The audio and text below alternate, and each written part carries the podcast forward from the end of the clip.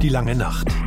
Drei Stunden für ein Thema. Immer ist sie da in den Filmen. Zeit für große Erzählungen aus Geschichte, Kunst, Literatur und Gesellschaft. Kaum was Menschliches. Also es ist was Überirdisches, was einen ganz tief berührt. Wir versuchen jetzt etwas Neues. Die lange Nacht gibt es jetzt auch als Podcast. Und das ist wirklich tragisch für einen Dichter. Ich bin Hans-Dieter Heimendahl, Redakteur der Langen Nacht und kann in dieser Rolle meiner Neugier freien Lauf lassen. Das ist wunderbar. Und nun bin ich auch Moderator des Podcasts. Ich bin sehr gespannt. Ich habe das noch nie gemacht. Sie würde keine Sekunde zögern, seinen Ruf zu ruinieren. Die lange Nacht in der DLF Audiothek und überall, wo es Podcasts gibt. Wenn Sie Lust auf große Geschichten haben, können Sie uns jetzt abonnieren.